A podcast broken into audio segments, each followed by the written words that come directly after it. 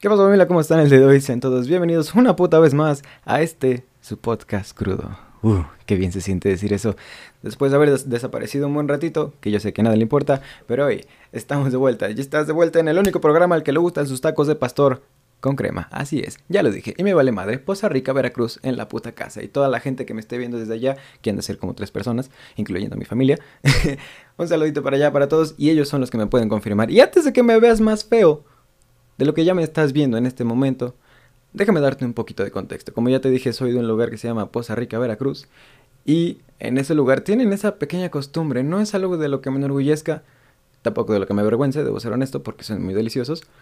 Pero hay ciertas cosas que no entiendo de, en algunos lugares. Y creo que muchas veces necesitamos entender el contexto de alguna situación como para que entiendas por qué chingados le ponemos cremas. Si te soy muy honesto, no tengo ni puta idea quién fue el genio que se le ocurrió hacer este, esta combinación. Pero seas quien sea, si es que ya estás muerto, también un saludo hasta donde estés. Y muchísimas gracias. Pero bueno, como te decía, estamos en una segunda temporada y necesitábamos hacer un chingo de cambios. Porque, ay, no sé qué opinas tú. Pero a veces cuando las cosas se convierten como muy monótonas y llega un punto en el que, ay, se vuelve hasta repetitivo y ya dejas de hacerlo como como por gusto, sino como por inercia. A lo mejor y te ha pasado. Bueno, eso me estaba sucediendo con la temporada, con la primera temporada que terminó hace un buen ratito. Y, hey, no me malinterpretes, esa primera temporada le tengo mucho cariño porque, pues, precisamente no tenía ni puta idea de qué estaba haciendo. Estaba intentando descubrir qué, qué chingados quería hacer, cómo lo quería hacer.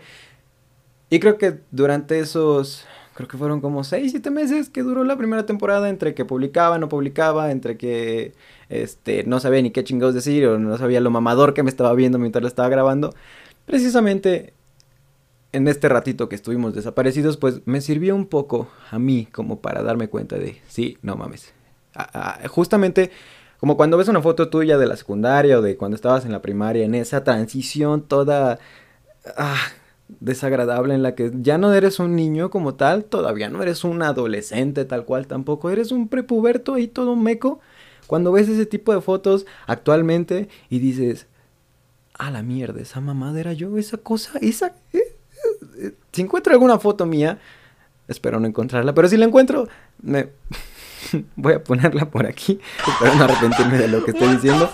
Pero sí, son de ese tipo de, de, situaciones en las que volteas a verte y dices, a la madre, qué tanto he cambiado, en el buen sentido. Y dices, no mames que esa, esa cosa era yo, que eso, eh, yo estaba diciendo ese tipo de cosas. Bueno, eso me estaba pasando. Y como te digo, no me malinterpretes porque tuve mucho cariño y pues sí, de no haber empezado, pues no estaría hablándote en este momento y no hubiera sacado todo lo que tenía que sacar en su momento, pero dije, ya, basta. Necesitábamos un cambio. Y creo que una de las cosas que me ayudó a entender y a comprender que las cosas son buenas que cambien es un poquito el sentimiento hacia las cosas que se perciben. En lo, en lo personal, perdón, una de las cosas que a mí me ayuda a entender cuando algo siento que cambia es cuando me logro reír de esas cosas. Cuando algo que antes me dolía y antes o me molestaba o algo así, cuando me logro reír de eso es cuando yo entiendo, digo, ah, amigo mío, creo que eso ya lo pudimos superar, creo que algo cambió. Y justamente algo de lo que siempre ha sido parte de mí, que siempre me ha gustado y que hasta yo mismo decía, pues pendejo, ¿por qué si tú lo que ni siquiera te gusta lo que tú estás viendo? ¿Por qué no haces lo que a ti te gusta? Hazlo a tu modo, pero ¿por qué? ¿Por qué chingados quedarte con esa misma esencia del pinche niño todo serio que, ay, es que mírenme, soy inteligente, mamadora, está como su puta madre? Y si me quieres un chingo, gracias por habérmelo dicho, quien sea que lo haya sido, porque me lo dijeron varios, y lo agradezco. Y es como un... es como esa cachetada de realidad en la que llegas y dices, ah, la madre, creo que sí, los cambios siempre son buenos.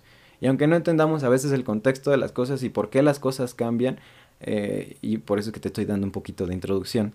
Y, y justamente creo que hay ciertas cosas allá afuera que ayudan a entender eh, que este cambio de, de, imagen, este cambio de direcciones, este cambio de, de alternativas, muchas veces las cuestionamos o las criticamos y me acaba de pasar algo algo muy similar.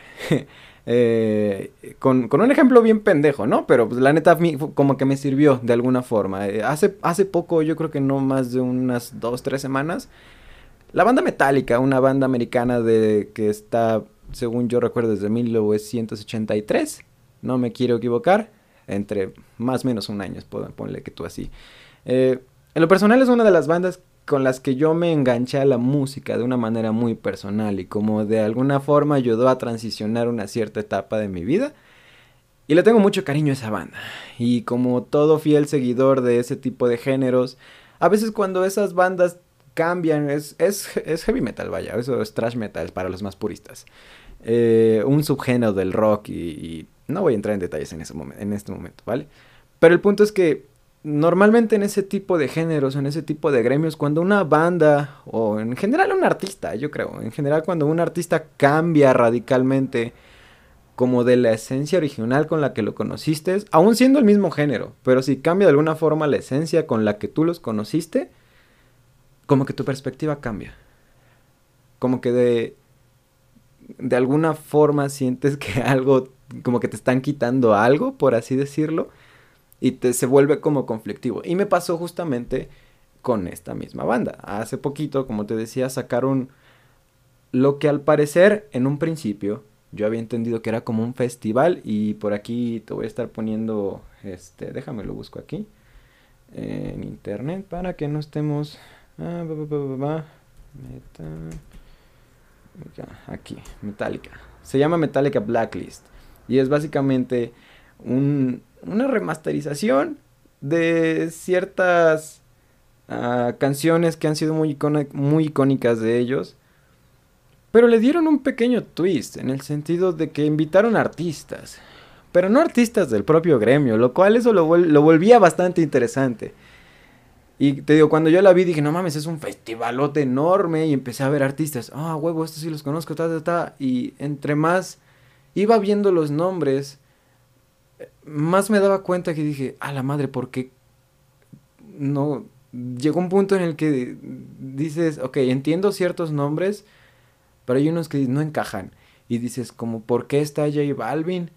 Si es de género urbano y como, ¿por qué está Hash? Si es de género pop. Y ya sabes, empezaba hacer ese pinche eh, ¿cómo decirlo? Esa pinche crítica, esa, ese prejuicio de, no, qué perras mamadas están haciendo, que si ya estaban haciendo bien las cosas ya es un chingo porque se ponen a hacer esas pendejadas, pero, pero, recibí la mayor cachetada de mi vida porque J Balvin me cayó el hocico.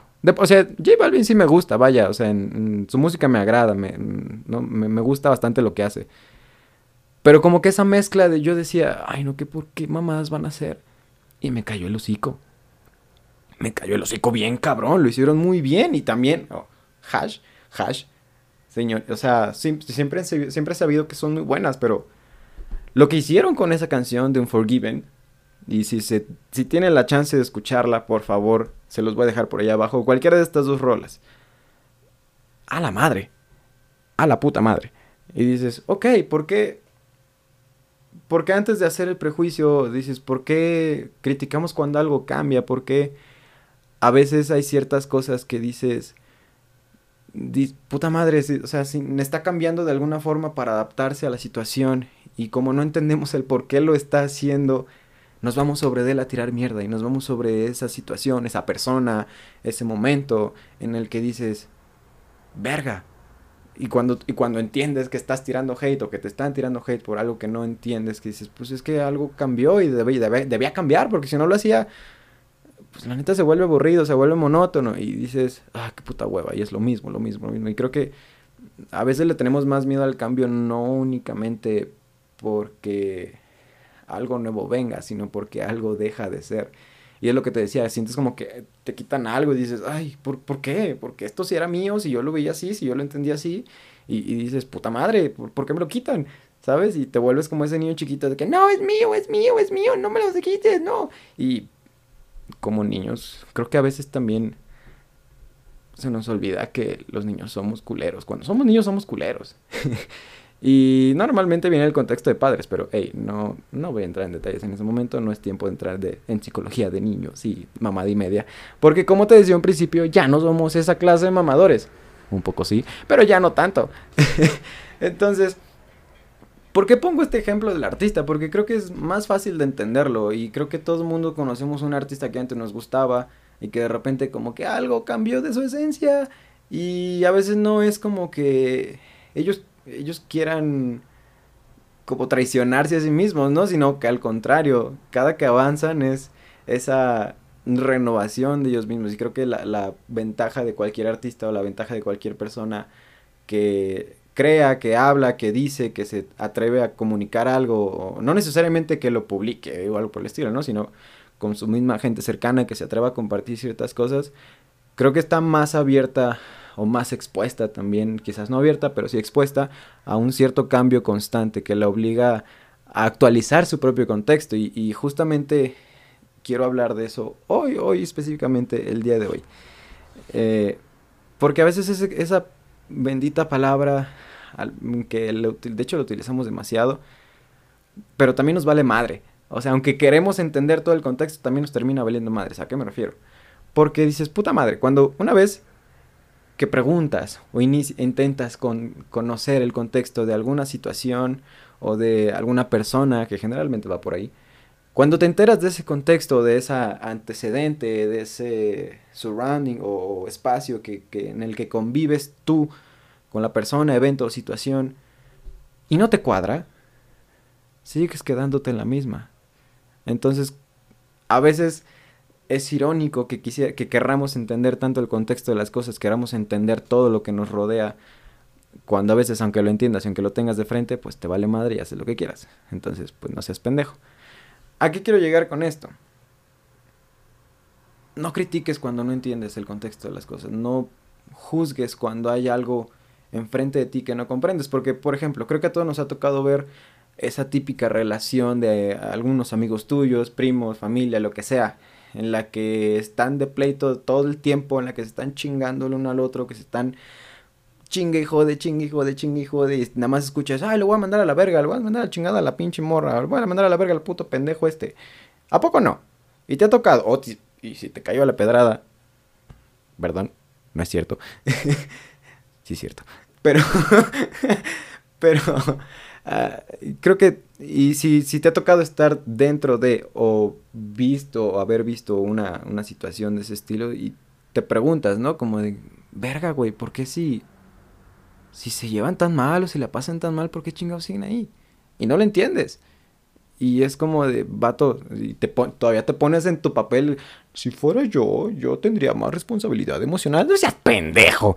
Si estuvieras en la misma situación estarías igual, estarías exactamente igual. Y creo que eso es uno, de los errores principales que tenemos. Nos falta un chingo de empatía. Y no empatía como de que, ay, pobrecito, yo sé lo que está pasando. No, no va por ahí. La empatía va más allá de eso. Es como un simple, güey, no tienes que sentir lo mismo, solamente entiende que no entiendes. A veces es tan simple como eso. No entiendes que no entiendes.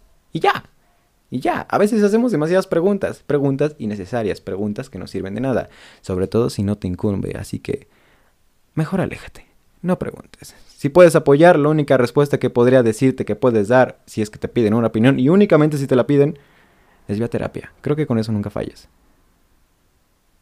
Vayan a terapia. Pero, insisto, en, volviendo a este mismo ejemplo de la, pareja, de, no, si, suponiendo, suponiendo, que tú estás fuera, que no eres tú quien está dentro de la relación. Porque ahorita voy a ese, ese punto.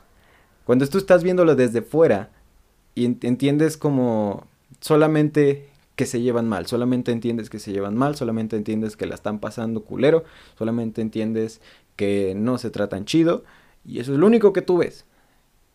Y en tu cerebro lo único que hay es que no entiendo por qué están juntos. Y para ti es muy fácil decir, pues sí, güey, vaya, ya sepárense a la verga, ¿qué chingados hacen ahí juntos? Pero tú no entiendes más allá de, de, y no es ni siquiera como un factor romántico, ¿sabes? No va ni siquiera por ahí. A veces es tan difícil entender la el puto razonamiento humano pendejo que tenemos. Porque a veces es todo lo que es todo lo que logramos entender. No es que no querramos, güey, es que no lo entendemos. O sea, a veces es como no voy. Te voy a llevar a un pequeño escenario que espero no, no regresar a traumas de nadie. Pero tú bien te acordarás cuando estabas en la primaria, primero, segundo de primaria, que te estaban enseñando las tablas, que te estaban enseñando a dividir, que te estaban enseñando a sumar o multiplicar con fracciones, con un numerito abajo, no con dos, con uno, no con dos, porque todavía estás muy chiquito, pero te estaban enseñando en la escuela. Y seguramente, si no eres de los, de los prodigios inteligentes del salón, que en lo personal yo nunca lo fui, al menos en matemáticas, te tocaba la putiza, te tocaba la, la cagotiza en tu casa de que ¿Qué tan difícil es sumar 2 más 2? Pero no entendías y tú seguías adivinando, no detrás de no había un razonamiento lógico. Y era porque estabas aprendiendo, no porque no quisieras. Estabas aprendiendo, aún no entendías que sí, 2 más 2 y los juntaban daban 4. Y es lo mismo que le pasa a esta pareja. Tiene que pasar por esa situación para que entienda que 2 más 2 no es igual a 6. ¿Me explico?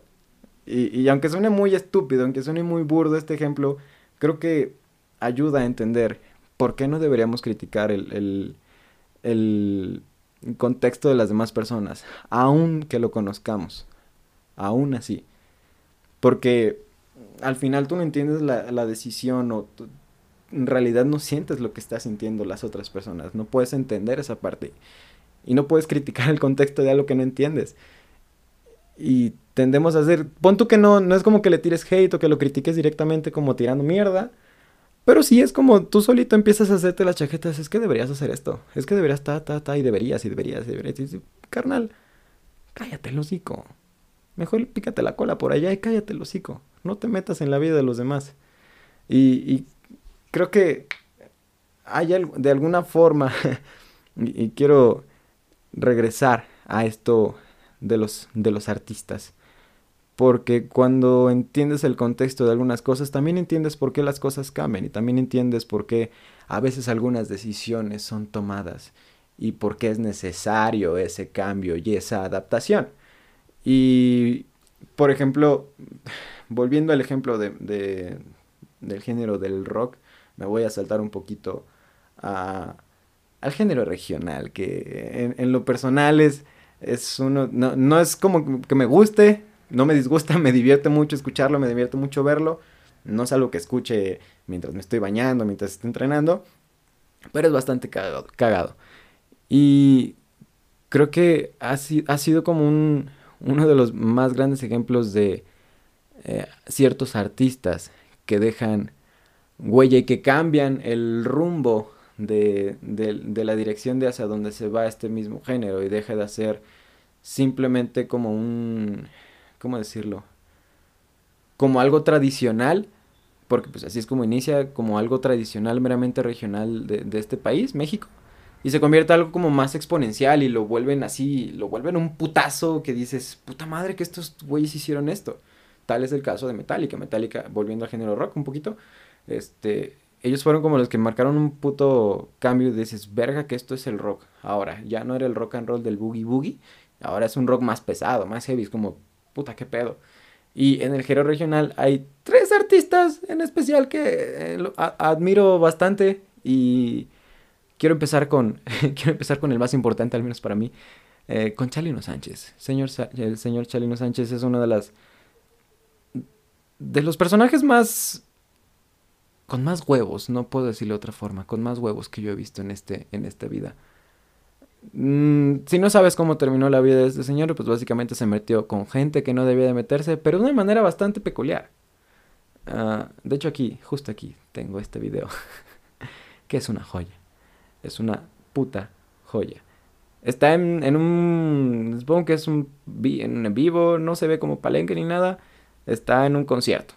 Pero al parecer en ese concierto estaban las personas equivocadas. Y al parecer él algo había hecho, no sé muy bien, te digo, no sé muy bien la historia, pero algo había hecho, había dicho no sé qué cosa. Que a este señor, y nada más le voy a poner play, le voy a quitar el sonido. ¡Ah! Hasta ahí. Está cantando Alma enamorada y si puedes ver en un principio está leyendo algo, es un papelito. Y vele la pinche cara cuando, hija, hasta se limpia el pinche sudo.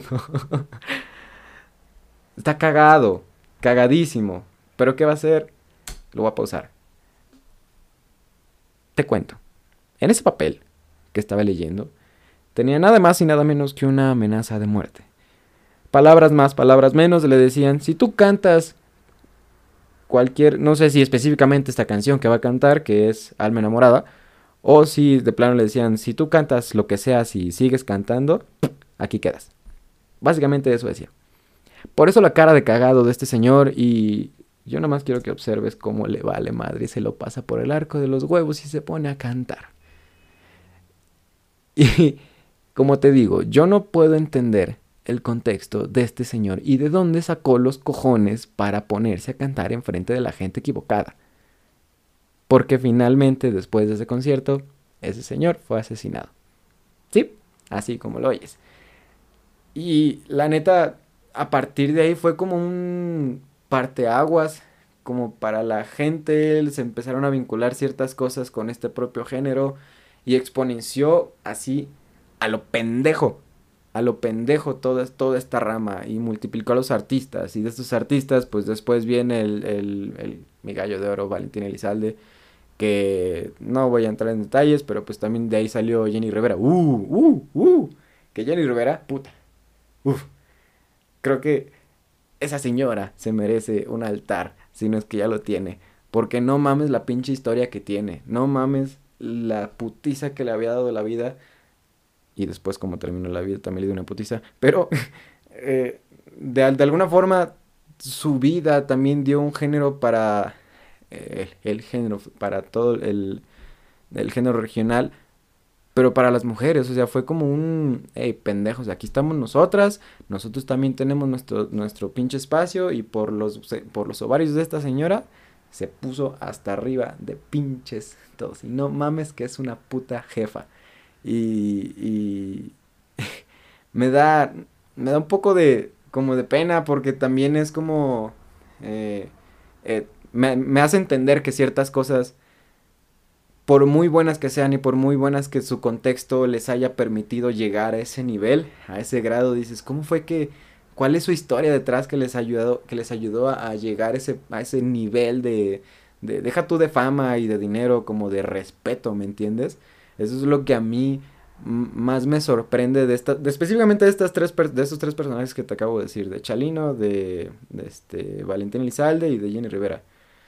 Porque curiosamente todas sus vidas marcaron un cambio en la música terminando su vida. Entonces creo que eso me dice que muchas veces eh, también hay que saber en, en cuándo entender que las cosas terminan, cuándo las cosas están cambiando, para bien o para mal de alguna forma. Porque pues también puede terminar tu vida en, no sé, en aplausos, como fue el caso de la vida, la vida y la carrera de Jenny Rivera, puede terminar en llanto, como la vida de Jenny Rivera, o puede terminar en su cara, como en el sex tape de Jenny Rivera. Ah. Gracias a Franco Escamilla por ese chiste. Pero, de alguna forma, creo que el entender que las cosas terminan y que las cosas, para que puedan cambiar, tienen que terminar Creo que eso también ayuda a digerir un poco las cosas, ayuda como a que eh, cuando estás viendo que algo está cambiando, que algo empieza a incomodar y que dices, ay, ¿por qué?